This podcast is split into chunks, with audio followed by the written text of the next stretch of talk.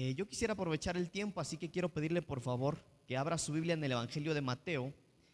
Evangelio de Mateo, capítulo 22, del versículo 8 al versículo 10. ¿Lo tiene? Cuando lo tenga, póngase de pie, por favor. Lo hacemos por honor, por honra a la palabra de Dios. Dice la palabra de Dios, versículo 8 del capítulo 22 de Mateo. Entonces dijo a sus siervos, las bodas a la verdad están preparadas, mas los que fueron convidados no eran dignos. Id pues a las salidas de los caminos y llamad a las bodas a cuantos halléis. Y saliendo los siervos por los caminos, juntaron a todos los que hallaron juntamente malos y buenos, y las bodas fueron llenas de convidados. Ahí en el Evangelio de Mateo, en el capítulo 2, en lo que nosotros estamos leyendo, si usted lleva su vista, hermanos, arriba del versículo 1 del capítulo 22, la Biblia está hablando de la parábola de la fiesta de bodas. Es decir, la Biblia en esta parte está hablando, hermano, de cómo serían las bodas. ¿De qué bodas? Habla de las bodas del Cordero. Y lo primero que aparece en el versículo, eh, en los versículos, hermano, por ejemplo, en el versículo 3, dice que envió a sus siervos a llamar a los convidados a las bodas. Cuando empezábamos el culto hoy, yo les decía, hermano, que nosotros, los ministros, somos los, los enviados por el Señor, hermano. ¿Saben para qué? Para invitarlo a usted, para convocarlo, para hacer una convocación y que nosotros, hermano, eh, podamos tener tiempos de reunión, podamos tener reuniones como esta, hermano.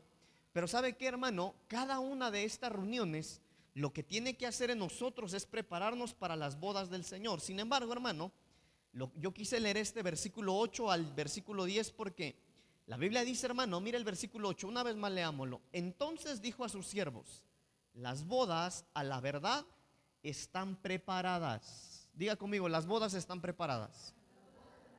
Las bodas están preparadas, mas los que fueron invitados no eran dignos. Los invitados a las bodas, número uno, no eran dignos. Entonces, hermano, la instrucción para los siervos del Señor una vez más es, vayan a las salidas de los caminos y llamen a las bodas a cualquiera que encuentren. Ahí entramos ustedes y yo. Lo que me llama la atención es el tipo de persona, hermano, que ahora está invitada a la boda. Mire lo que dice el versículo 10. Y saliendo los siervos por los caminos, juntaron a todos los que hallaron, oiga esto, juntamente malos y buenos y las bodas fueron llenas de convidados. Entonces, hermanos, yo quiero empezar esta, esta breve predicación para participar de la cena del Señor, hablando con usted, hermano, y que nosotros podamos notar que aún nosotros, bueno, yo le hablo, hablo por mí, hermano, que aún nosotros no siendo dignos, estamos llamados a ser convidados. Estamos llamados, hermano, no como visitantes, no como amigos, oiga esto, sino como invitados principales a las bodas. ¿Y sabe qué? No siendo dignos. Es decir, hermano, que no hay que calificar, que no hay que ser calificados para ser invitados a las bodas, sino que, hermano, hay una gracia que nos reviste, hay un perdón, hay una misericordia que nos reviste para que nosotros tengamos esas vestiduras de boda que en otra ocasión platicamos acá, hermano, y así nosotros poder tener la condición correcta de poder estar en la boda. Ahora, cuando alguien acepta esta invitación, hermano, hay beneficios que se reciben. Mire, acompáñenme por favor al libro de Proverbios capítulo 9. Voy a ir un poquito rápido, hermano, porque hoy tenemos ministración de Santa Cena. Pero en Proverbios capítulo 9, quiero leer, leer hermanos, eh, el versículo 13 en adelante.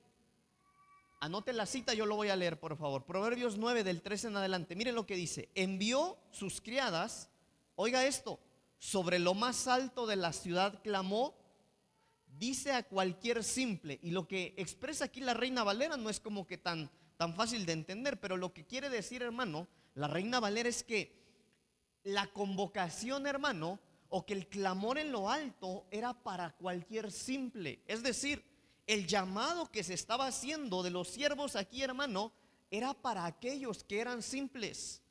No es necesario tener eh, ¿Sabe qué, hermano? Ser una persona refinada no es necesario tener cierto nivel académico o cierto eh, nivel social, sino que el llamado es para los simples. Y sigue diciendo aquí, hermano, el versículo 4, a los faltos de cordura. Y mire cuál es el mensaje. Venid, comed mi pan y bebed del vino que yo he mezclado. Dejad las simplezas y vivid y andad por el camino de la inteligencia. Y ahí después sigue platicando esto, hermano. Pero lo que quiero decir con estos versículos es que el beneficio de aceptar la invitación a las bodas, hermanos amados, es que se no, hermano, es que se nos abre nuestro entendimiento cuando nosotros decimos sí. Ahora, ¿en qué momento nosotros decidimos acercarnos a las bodas o prepararnos para las bodas? En el momento en el que alguien a usted le preguntó, ¿te gustaría aceptar a Cristo en tu corazón? Y tú dijiste, sí, sí quiero. Ahí el entendimiento se nos empezó a abrir. Ahora, lo que me llama la atención, hermano, bueno, déjeme hacer un paréntesis. Si alguien de ustedes no ha aceptado a Cristo en su corazón, eh, yo quiero pedirle que se acerque a mí al final del culto. Y yo, yo quiero orar por usted para que usted pueda aceptar a Cristo en su corazón y pueda entender de lo que voy a hablar.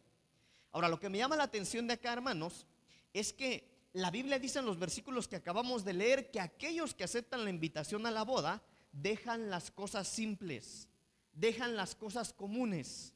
Entonces, hermano, cuando nosotros somos de aquellos que han aceptado la invitación para la boda, dejamos de comprender lo básico lo natural y nosotros empezamos a adentrarnos, hermano, a aquello que la sociedad no puede entender.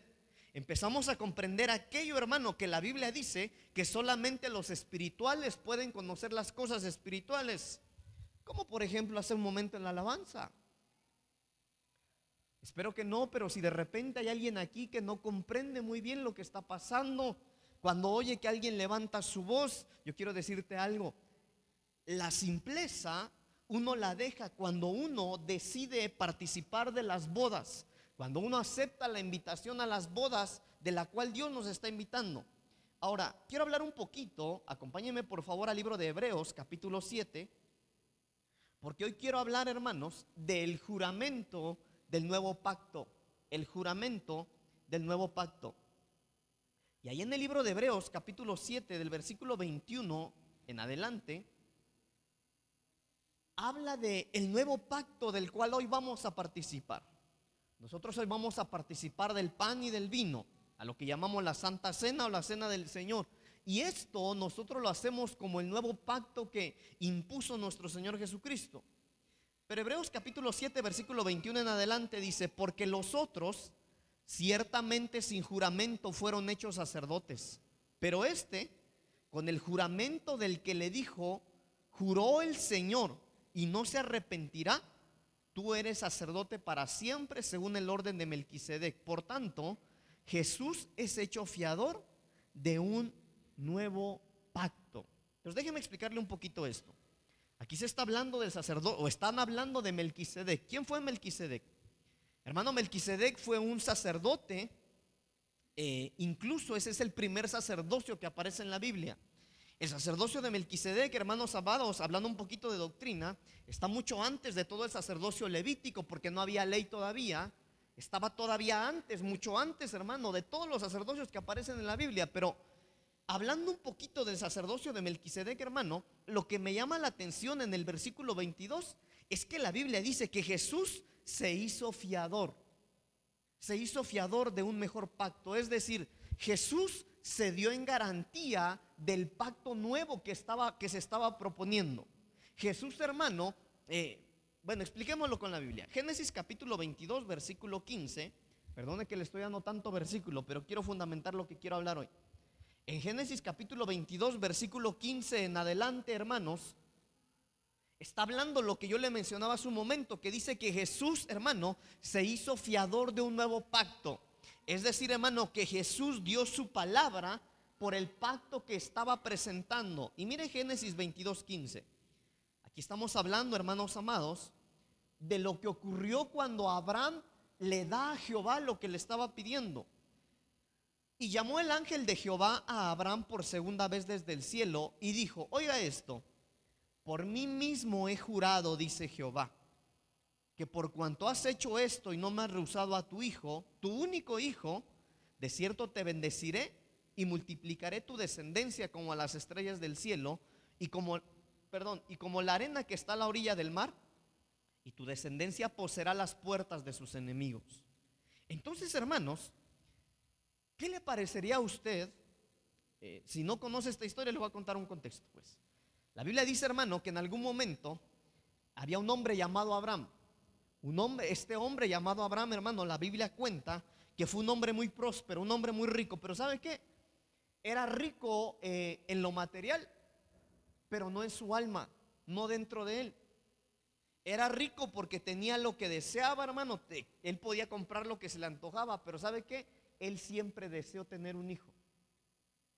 La Biblia narra, hermano, que él estuvo orando eh, aproximadamente 100 años porque él quería tener un hijo con su esposa y no podía tener hijos. La Biblia dice, hermano, que después de 100 años aproximadamente, Dios le habla y le dice, ¿sabes qué, Abraham? Te voy a dar un hijo. El hijo que me has pedido durante 100 años te lo voy a dar. La Biblia dice que el Señor se lo da y que al paso del tiempo, hermano, Isaac siendo, Isaac se llamaba este niño, siendo un niño, la Biblia dice que Jehová le vuelve a hablar a Abraham y le dice a Abraham, ¿te acuerdas al hijo que, te di? Sí, Señor, ¿cómo no? ¿Qué te parece tu niño? Señor, es hermoso. Tan guapo mi niño, Señor, tan trabajador, se va al campo conmigo. Ok, Abraham, lo quiero de vuelta. Señor, pero es que 100 años estuve orando, sí, pero lo quiero de regreso. Entonces la Biblia dice, hermano, que Abraham, oiga esto, hermano, que es tremendo, que Abraham, hermano, amaba tanto a Dios que le dice, ¿sabes qué, Señor? Yo amo a mi hijo. 100 años estuve pidiéndotelo, pero como te amo más a ti, yo te lo voy a dar. La Biblia dice, hermano, que Abraham lo iba a sacrificar y que cuando lo iba a sacrificar, Dios le habló y le dijo, Abraham, no le hagas daño al niño ya me di cuenta que realmente me amas más que a Él. Ya me di cuenta que si algo estás decidido a hacer, es lo que yo te voy a pedir. Entonces, hermano, ahí ocurre lo que acabamos de leer nosotros en el versículo 16. Y dijo, por mí mismo he jurado, dice Jehová, que por cuanto has hecho esto y no me has rehusado a tu Hijo único, de cierto te bendeciré y te multiplicaré tu descendencia como las estrellas del cielo. Y ahí sigue. Ahora, yo quiero llevarlo a esto. Hermano, ¿qué pensaría usted? Que de repente, hermano, estamos en la predicación, estamos en la enseñanza, o está usted leyendo la Biblia, y de repente se encuentra promesas ahí escritas. Por ejemplo, cree en el Señor Jesucristo y serás salvo tú y tu casa, ¿verdad? Dice la Biblia, es una promesa de Dios. También está la promesa de Dios que Él es nuestro proveedor y que nada nos va a faltar. Ese es el, el, salmo de la oveja. Jehová es mi pastor, nada me faltará en lugares de delicados pasos. Usted se lo sabe, hermano. Y es lindo saber eso. Pero, hermano, ¿cuál sería la diferencia de eso a que un día el Señor a usted le hable? Mire, le voy a poner un ejemplo en sueños. Y que el Señor le hable en sueños y le diga, yo sé la necesidad que estás pasando. Pero yo juro por mí mismo que yo voy a suplir tu necesidad. Yo te doy mi palabra. Hermano, qué tremendo sería esto. Ahora, a lo que quiero llevarlo, hermano, acompáñeme por favor a Hebreos capítulo 6, versículo 13. Hebreos capítulo 6, versículo 13. Porque hoy, hermano, ya, ya me adentré un poquito rápidamente al juramento del nuevo pacto, o al juramento de Dios, al juramento de Dios. Porque la Biblia dice que Dios jura por sí mismo. Hebreos capítulo 6, versículo 13 en adelante. Vamos a leer tres versículos. No sé si puede venir alguien de los servidores, por favor. Eh, mire, versículo 13. Dice la palabra del Señor. Porque cuando Dios hizo la promesa a Abraham, no pudiendo jurar por otro mayor, oiga esto que es tremendo, hermano. No pudiendo jurar, no pudiendo jurar por otro mayor, ¿Por quién juró? Dice ahí. Juró por sí mismo. Hermano, qué tremendo esto. Leámoslo una vez más. Porque cuando Dios hizo la promesa a Abraham, no pudiendo jurar por otro mayor, juró por sí mismo, diciendo, de cierto te bendeciré con abundancia y te multiplicaré grandemente. Oiga esto, y habiendo esperado con paciencia, alcanzó la promesa. Entonces, hermano, yo quiero que nosotros comprendamos algo hoy. Yo creo que todos nosotros, yo le decía hace un momento al empezar el culto, hermano, la verdad que me encantaría saber cómo viene cada uno de ustedes, pero no lo sé, la verdad que no lo sé. Lo que sí sé es para qué Dios los trajo. Eso sí lo sé. Hermano, y el Señor nos trajo hoy para hacer un pacto. para recordarnos qué es lo que Él ha jurado en su nombre por nosotros. Entonces hablemos un poquito de las promesas de Dios del nuevo pacto. Mire, hablemos por ejemplo de los pactos o de, las promesas de Dios en el Antiguo Testamento. Acompáñeme a Isaías capítulo 40, versículo 1. Qué tremendo esto, hermano. Isaías capítulo 40, versículo 1. Le voy a hablar un poquito, hermano, de los juramentos de Dios, de lo que Dios promete en su palabra. Isaías 41 dice, consolaos, consolaos pueblo mío, dice vuestro Dios. ¿Sabe qué hay aquí, hermano? Aquí hay un doble consuelo. Ahora, lo que me llama la atención a mí, hermano, es el doble consolaos. ¿Usted sabe qué es una consolación? ¿Sí? ¿A quién se consuela, hermano? Por ejemplo, ayúdeme, ayúdeme. ¿A quién, ¿A quién consolamos nosotros? ¿A nuestros hijos cuando se caen? Y a veces, hermano, eh, los hijos se caen, hermano, porque son traviesos, ¿verdad? No corras porque te vas a caer. ¿Pero qué cree? Parece que usted le dice, corre más. y le quiero decir algo, hermano, nosotros somos a veces como esos niños. Parece que nos dicen, corre más, ¿verdad? Y cuando nos caemos, hay consolación. Mire pues, lo que yo quiero que nosotros veamos, quiero no tardarme tanto en cada uno de estos ejemplos, hermano, pero el consuelo que tú necesitas está en Dios. Ese consuelo que necesitas que no has recibido ni en el psicólogo, ese consuelo que necesitas que tus mejores amigos no te pueden dar, ni tu cónyuge, tu esposo, tu esposa, tus hijos, tu familia, tu papá, tu mamá, ese consuelo solamente lo vas a encontrar en Dios. Este corazón, este, esta alma que está dentro de nosotros, fue hecha por Dios y Él sabe cómo llenarla.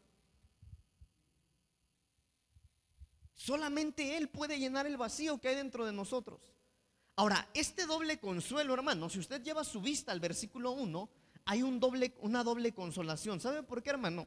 Porque indagando un poquito en esto, yo vi que el doble consuelo es para aquellos que necesitan una doble oportunidad. Y ese es nuestro Dios. Mire, si estuviéramos en el tiempo de la ley, por ejemplo, según la Biblia, hermano, en la, en la, en la ley nadie podía entrar al templo estando en pecado. Mucho menos podía servirle a Dios. Pero ¿sabe qué? Nosotros estamos aquí y podemos cantarle al Señor, podemos entrar a su presencia, podemos servirle.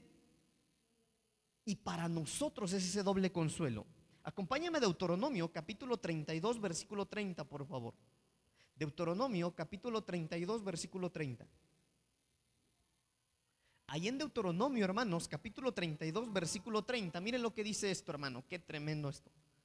¿Cómo podría perseguir uno a mil y dos hacer huir a diez mil si su roca no los hubiese vendido y Jehová no los hubiera entregado? Le voy a explicar esto.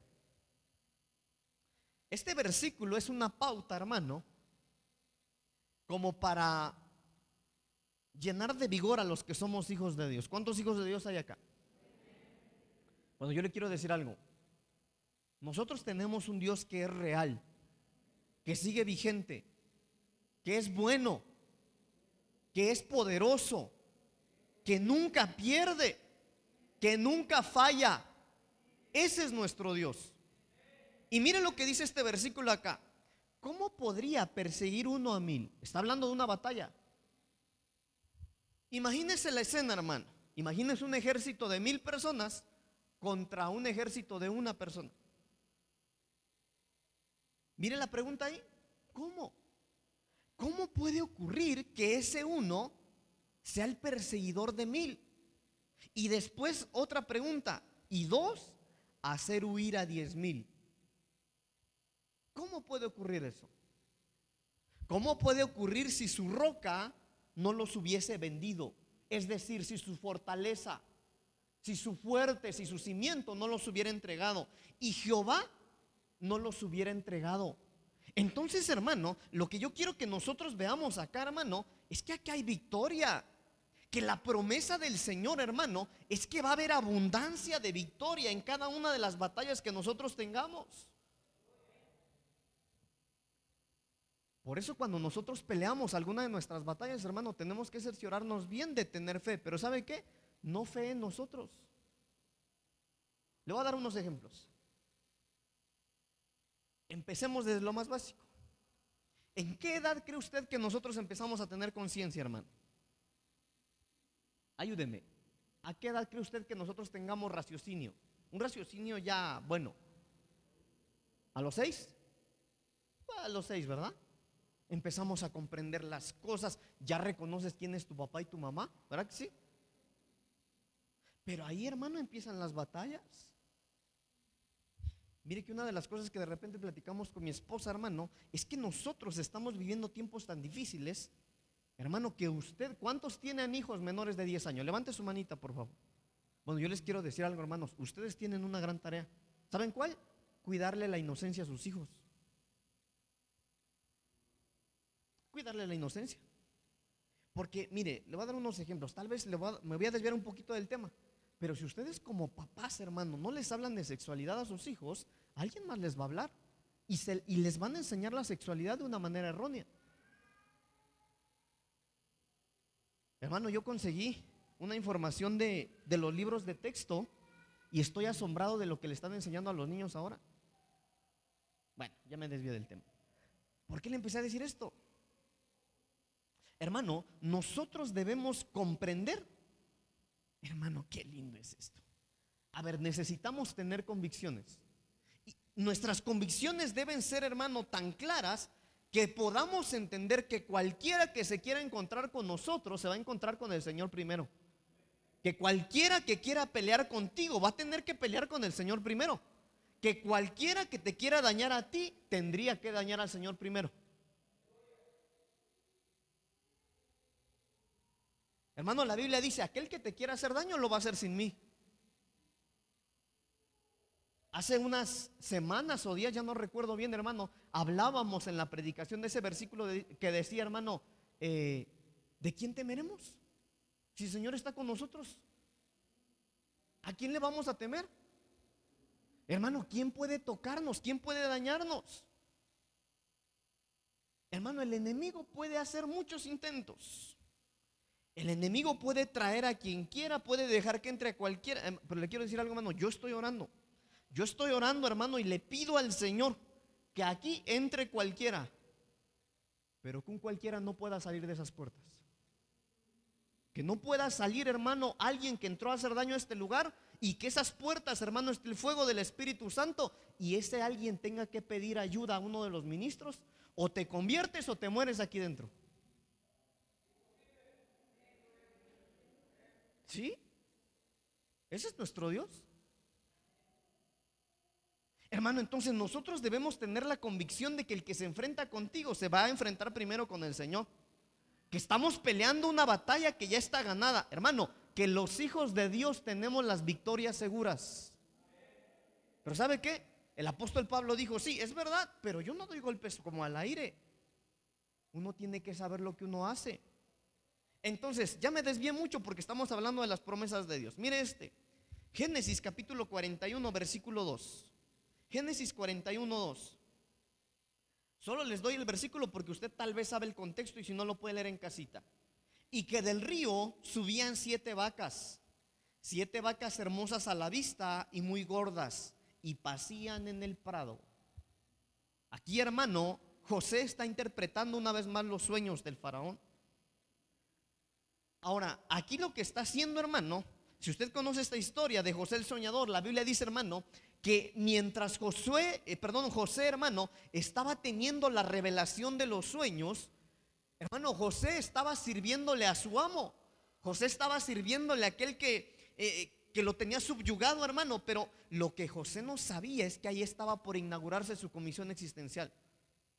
Entonces, hermano, lo que yo quiero que nosotros podamos entender de este punto, hermano, es que, hermano, hay sueños que Dios ha puesto en nosotros.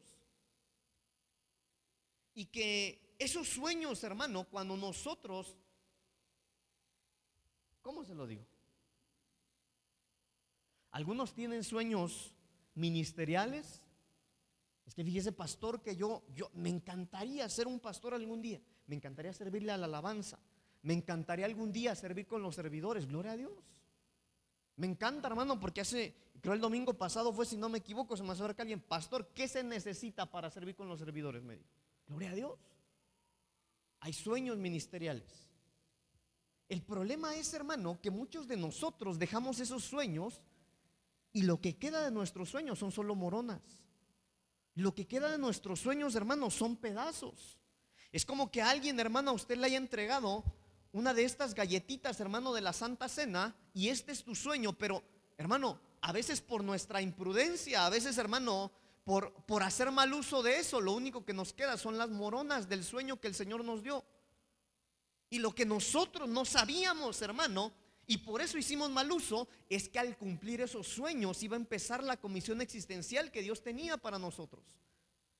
Y por eso tal vez ahora, hermano, estamos batallando, estamos mirando para acá, estamos viendo acá. Bueno, yo creo que lo que Dios me dijo no se va a cumplir. Ahora tengo que buscar un plan B, tengo que buscar un plan alternativo. Yo creí que esto iba a ocurrir con mi vida a esta edad, pero como no es así, pues a lo que quiero llevarlo, hermano, es que hay sueños que Dios ha puesto dentro de nosotros y esos sueños son los que nos van a llevar a nuestra comisión.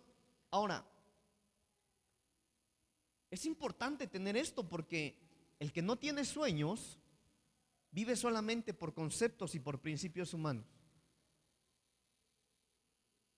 Hace unos días en la doctrina básica llegamos al tema de la identidad del ministerio y hablábamos de nuestra cobertura. Y veíamos que uno de los pilares del ministerio, hermano, es siempre tener objetivos. Y yo les decía, hermano, que el cristiano que no tiene objetivos no llega a nada. Hay cristianos que se pueden aventar 10 o 20 años siendo exactamente lo mismo dentro de una iglesia. ¿Y sabe qué? Es porque no tiene sueños. No tiene sueños. Entonces, hermano, que Dios ponga sueños dentro de nosotros hoy. Para dejar de vivir, hermano, por conceptos. Para dejar de vivir, hermano amado, por principios humanos y empezar a vivir por la revelación de lo alto. Ok, avancemos un poquito. En Isaías capítulo 40, versículo 2. Este está maravilloso, hermano. Isaías capítulo 40, versículo 2. Como hoy es ministración de la cena del Señor, mire este versículo que está tremendo. Isaías capítulo 40, versículo 2. Si no lo tiene, ya está ahí en la pantalla. Qué tremendo este versículo, hermano. Hablad al corazón de Jerusalén. Decirle a voces que su tiempo es ya cumplido. Oiga esto, que su pecado es perdonado que doble ha recibido de la, mano de, de la mano de Jehová por todos sus pecados. Hermano, usted ha leído ese versículo que dice que no hay que no hay que dar mal por mal, sino hay que dar bien por mal. Es el Señor el que nos pone el ejemplo. Es el Señor el que nos da ese ejemplo, hermano, que solamente en Él hay un doble perdón. Que solamente en Él, hermano, mire lo que dice ese versículo ahí. Hermano, decirle a Jerusalén, dice, háblele, háblale a su corazón. Acá hay una administración del alma. Hermano, ¿por qué es necesaria la administración del alma en este aspecto? Hermano, porque tú necesitas comprender que el Señor te ama. A pesar de lo que eres, a pesar de lo que has hecho. Hermano, no importa, mire, según los versículos que hemos visto hasta ahorita, ¿se acuerdan los versículos de la invitación a la boda? Hermano, la Biblia dice que los que estaban a la boda número uno era gente que no era digna, pero había sido invitada. Y no llegaron. Y cuando no llegan, el rey, eh, eh, hermano, el novio lanza la invitación. ¿Saben qué? Vayan por las calles. Miren a los de condición de calle. Vayan por las calles y metan a todos a las bodas, a todos los que encuentren. Ahí entramos usted y yo. Tanto buenos como malos. Hermano, es decir que Mire, hermano, con, mucho temor quiero decir esto, pero hay más misericordia en Dios. Hay más misericordia en Cristo. Hay más amor en Dios que pecado dentro de ti. Y tú tienes que comprender eso. Hermano, tú tienes que comprender que aunque nosotros fallamos una y otra vez, que aunque nos caemos, hermano, que la Biblia dice que aunque estábamos apartados de Él por causa de nuestro pecado, hay algo a Él que lo hace amarte a ti con locura. Hay algo que a Él lo hace amarte con locura, de tal manera que puedes tratar de irte una y otra vez de su presencia, puedes alejarte de la iglesia, puedes dejar de leer la Biblia, pero una y otra vez el Señor va a salir a tu encuentro porque Él te ama. Hermano, hoy estamos invitados a la mesa. Decirle a voces que su tiempo es ya cumplido. Decirle a voces que su pecado es perdonado. Y no solo eso, sino que doble ha recibido de la mano de Jehová por todos sus pecados. ¿Sabe qué es esto? Donde abunda el pecado, sobreabunda la gracia. Si tú has sido un pecador de primera, va a haber más gracia para ti que para el que, no, para el que ha pecado menos. Eso enseña la Biblia, hermano. Hermano, lo que yo quiero que nosotros entendamos hoy es que el Señor ha hecho juramentos por sí mismo por amor a nosotros. Hermano, qué tan maravilloso ha sido el Señor. Mira, esto es muy personal, pero qué tanto vio el Señor en nosotros como para ensuciarse las manos y meterse hasta donde cada uno de nosotros estaba y sacarnos. Hay un versículo que me encanta, hermano, que dice que Él nos ha levantado y ahora nos ha sentado en medio de príncipes. Que tanto nos ama el Señor. Pero quería llegar aquí. Ahora veamos un poquito del nuevo pacto, del Nuevo Testamento. Mire este, mire este. Antes de aquí, quiero que regresemos un poquito. Hebreos 7:21, a lo que ya habíamos leído, a lo que habíamos leído, hermano. Hebreos capítulo 7, recuerde que estamos hablando de Melquisedec. Porque ahí en hebreo, lo que leímos hace un momento, hermano, quiero que lo recordemos. Porque, versículo 21, porque los otros ciertamente sin juramento fueron hechos sacerdotes. Pero este, con el juramento del que le dijo, juró el Señor y no se arrepentirá, tú eres sacerdote para siempre, según el orden de Melquisedec. Oiga esto, por tanto Jesús es hecho fiador de un nuevo pacto y los otros sacerdotes llegaron a ser muchos debido a que por la muerte no podían continuar. Mira el 24. Mas este, por cuanto permanece para siempre, tiene un sacerdocio eterno. La reina Valera dice inmutable, pero ese es eterno. Es decir, hermano, que el sacerdocio de Cristo, hermano, es un sacerdocio vigente. Hermano, que el pacto por el que Cristo juró por sí mismo es un pacto vigente que el pacto del sacerdocio de Melquisedec, hermano, es un sacerdocio que sigue, vigente y que es eterno. Entonces veamos un poquito de ese pacto, de ese nuevo pacto, hermano, del cual Jesús se hizo fiador. Mire lo que dice Primera de Timoteo capítulo 5, versículo 17. Primera de Timoteo capítulo 5, versículo 17. Hermano, yo quiero pedirle en el nombre de Jesús que si usted no me ha prestado atención en toda la predicación, me preste ahora, porque aquí está todo el mensaje. Mire el juramento del nuevo pacto. Primera de Timoteo 5, 17 le dije, ¿verdad? Mire esto. Los ancianos que gobiernen bien sean tenidos por dignos de doble honor. Mayormente los que trabajan en predicar y enseñar. ¿Sí dice eso su Biblia? Va. Para lo que quiero llevarle su vista es que este nuevo pacto, hermano, trae una doble honra, trae un doble honor, trae un doble reconocimiento, trae una doble oportunidad, trae una reivindicación. Recuerde lo que le explicaba hace un momento, me metí a estudiar un poquito, hermano, y cuando se habla también de una doble honra, esa es para aquel hermano que hizo mal uso de la honra que le habían dado. Entonces el nuevo pacto, hermano, eh, el nuevo pacto en el sacerdocio de Melquisedec es un nuevo pacto, hermano, por el cual Jesús se dio en garantía. Es un pacto, hermano, para volver a reconocernos. Es un pacto, hermano, para darnos una doble honra, para darnos una oportunidad más. ¿Cuánto la necesitan, hermano? Entonces, hermano, yo quiero pedirle hoy en el amor del Señor que cuando nosotros participemos del vino, participemos del pan, lo tomemos con convicción. Con la convicción, hermano, de que el Señor, mire qué tremendo, si no se dio el mismo, dio hasta su vida en la cruz. Que el Señor se dio a sí mismo, hermano, por este nuevo pacto. Ahora mire esto.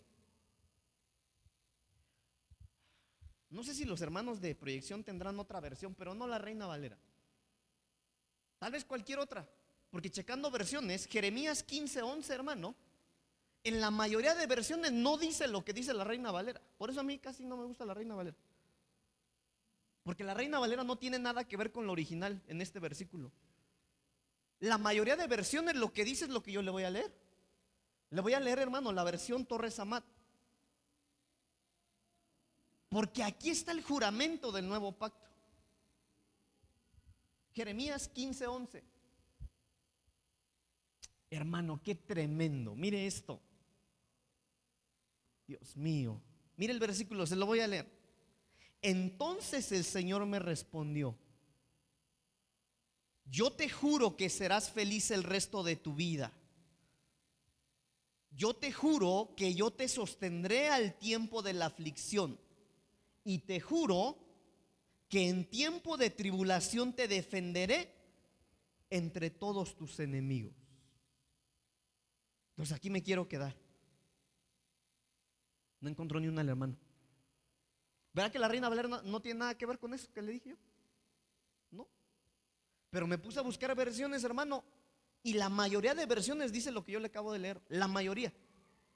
Entonces lo quiero leer una vez más. Mire, ahí está. La Biblia de las Américas es esa. El Señor dijo, hermano, ahí está la firma. Eso no lo dijo el apóstol. No lo dice ni un apóstol ni un pastor. No, no, no. El Señor dijo, ciertamente te libraré para bien. ¿Cuántos necesitan esa libertad? Ciertamente te libraré para bien. Ciertamente, mire eso hermano, haré que el enemigo te suplique en tiempo de calamidad y en tiempo de angustia. Hermanos, ese es el juramento del nuevo pacto. Ese es el juramento. Hermano, si hay alguien más interesado en que usted sea victorioso, ese es nuestro Dios. Si hay alguien que está interesado, hermano, en que usted le vaya bien, ese es el Señor. Si hay alguien que está interesado en que usted viva bien, ese es nuestro Dios. Mire, se lo quiero leer en la Torre Samad porque me gustó. Entonces el Señor respondió, como que el Señor está firmando el versículo. Número uno, yo juro que serás feliz el resto de tu vida.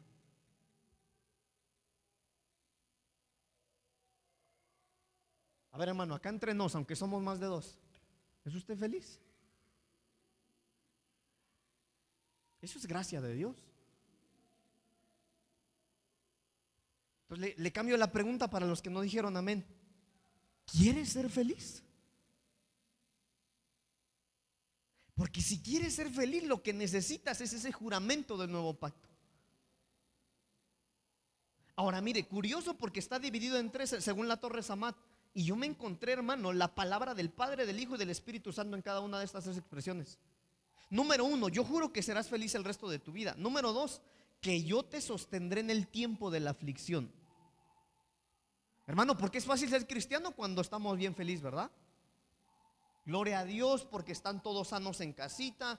Eh, no tengo en abundancia, pero no me falta nada. Gloria a Dios. Pero en el tiempo de la aflicción, y la promesa del Señor es, yo juro que te sostendré en el tiempo de la aflicción. Ahí es en donde necesitamos al Señor. Mire, hermano, yo no sé usted, pero a veces, hermano, con todo respeto para todos nosotros o todos ustedes, hermano, a veces los versículos no sirven para nada. Perdóneme pues, porque soy pastor, pero ¿de qué le sirve a usted saberse versículos cuando te estás divorciando, pues? Cuando tu hijo se metió en drogas. Cuando te diste cuenta de los WhatsApp de tu cónyuge y que te estaba engañando. ¿De qué sirven los versículos ahí? ¿De qué sirven los años de trayectoria ministerial de cristiano? El ministerio, los talentos, los dones, ¿de qué sirven ahí, hermano?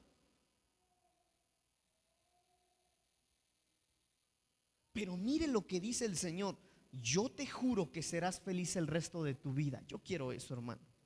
Yo te juro que te sostendré en el tiempo de aflicción. Y número tres, yo te juro que en el tiempo de tribulación te defenderé contra tus enemigos. Qué tremendo, hermano.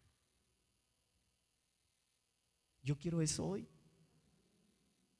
Hermano, yo quiero, como en la administración de hace un momento, yo quiero que cuando vengan nuestros enemigos, que sean bienvenidos.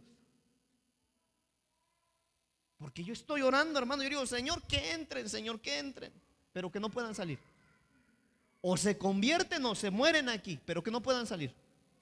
Que haya fuego en las puertas, que haya fuego en las ventanas, hermano. Yo lo he visto con mis ojos. Eso no es algo que pienso que me... No, yo lo he visto, hermano. Bienvenidos los brujos, los hechiceros, bienvenidos. Aquí hay un Dios real con quien se van a encontrar. Aquí hay un Dios que levanta bandera por su pueblo. Con Él se van a encontrar antes que lleguen a nosotros, hermano. Porque Él lo ha jurado por su nombre. Pero ¿sabe qué? Que sea lo mismo en tu casa.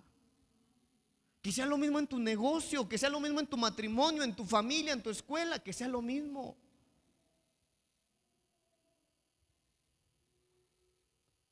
Hermano, allí voy a regresarme a muchos versículos que ya le di, no los busque, pero Mateo 22, el que leímos, en la parábola de las bodas, el versículo 4 dice, volvió a enviar a otros siervos diciendo, decida a los convidados, he aquí he preparado mi comida, he preparado mis toros y animales engordados han sido muertos, y todo está listo, venid a las bodas. Hermano, yo le tengo una noticia, tal vez muy repetitiva, pero es una noticia linda. El Señor viene. Las bodas están preparadas. Estamos viviendo los últimos tiempos. Estamos en la agonía de la iglesia de Cristo en el planeta Tierra. El Señor viene. Las bodas están preparadas. Está todo listo. Pero ¿sabe qué? Nosotros necesitamos, hermano, que ese juramento del nuevo pacto viva, haga, hermano, suene, resuene dentro de nosotros. Mire, hermano, acá hay gente en la iglesia que está teniendo experiencias sobrenaturales. Y no solo los dones, no solo el hablar de lengua. No, no, no. Hermano, hay gente que está escuchando ángeles mientras está la alabanza. Me lo han contado. Ha habido al menos tres hermanas que en distintas ocasiones, tres hermanas distintas, no la misma, porque cuando es una misma, ah, la hermana, ¿verdad? Pero distintas. Pastor, fíjese que vive Dios, hermano. Pastor, fíjese que yo vine un día desanimada a la iglesia, pastor, pero cuando empezó el culto yo vi cómo se movía ahí una atmósfera blanca, resplandeciente, pastor. Un día una hermana me dijo, pastor, fíjese que yo eh, vine bien mal a la iglesia, me sentía mal, acabó la alabanza. Yo dije, Señor, háblame, Señor, porque no me siento bien, no pude aprovechar la alabanza. Cuando se subió usted, pastor, yo pude ver al Señor ahí detrás de usted con unas alas extendidas. Pero ¿sabe qué? No se crea lo que le dicen, vívalo, experimentelo, pruébelo. Hermano, que ese juramento del nuevo pacto haga eco dentro de nosotros. Hermano, hay que dejar de creer por lo que alguien nos enseñó. Hay que dejar de creer por lo que hemos escuchado durante tantos años. Empecemos a creer por lo que Dios nos está revelando. Hermano, nosotros no somos una iglesia que vive de testimonios de hace años.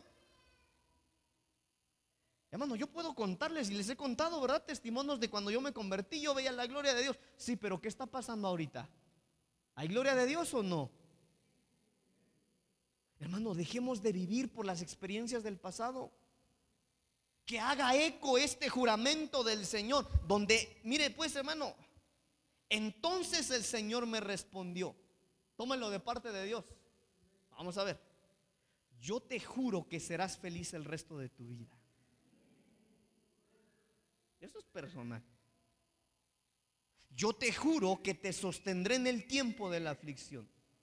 Y yo te juro que en el tiempo de la tribulación te defenderé contra tus enemigos.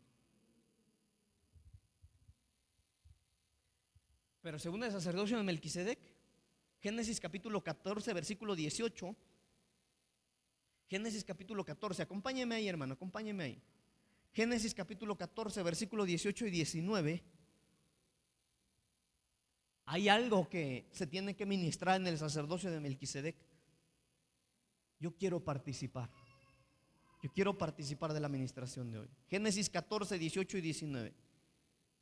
Entonces Melquisedec, rey de Salem y sacerdote del Altísimo Dios, sacó pan y vino y le bendijo diciendo: Bendito sea Abraham del Dios, bendito sea Abraham del Dios Altísimo creador de los cielos y de la tierra.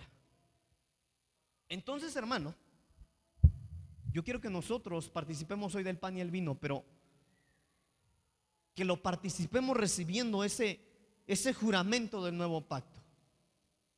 Hermano, Dios no te llamó a vivir como esclavo. Dios no te llamó a... Hermano, lo que les voy a decir se los quiero decir con mucho respeto. No quiero agredir a nadie, Dios lo sabe. Se lo quiero decir para que volvamos en sí, hermano, y cuando tengamos en nuestra mano el pan y el vino, digamos, Señor, yo quiero ese juramento. Hermano, Dios no nos llamó a vivir como mendigos, no. Dios no nos llamó, hermano, a vivir endeudados, no. Dios no nos llamó, hermano, para ver cómo los demás son felices. Él juró que seríamos felices el resto de nuestra vida. Él no nos llamó, hermano, para que vivamos en derrota. Hermano, si estamos nosotros en este lugar, hermano, es porque queremos vivir mejor. ¿Cuántos dicen amén? Si estamos aquí, hermano, no es para seguir viviendo en un cristianismo muerto. Si estamos aquí, hermano, yo no sé, pero yo quiero creer que si estamos aquí es porque queremos vivir un cristianismo lleno de la presencia del Señor en donde nosotros y los nuestros, hermano, mire, el Espíritu Santo nos levante de madrugada. Hermano, que nos desvelemos, pero ¿sabe qué? No por problemas. Que nos juntemos, pero no por problemas. Que nos juntemos por alegría, por gozo, por deleite. Que lloremos, hermano, pero no de dolor. Que lloremos, hermano, por gozo. ¿Usted se ha reído alguna vez, hermano, que acaba lleno de lágrimas? ¿Qué se siente? Qué rico, ¿verdad? Esa es una vida en Cristo.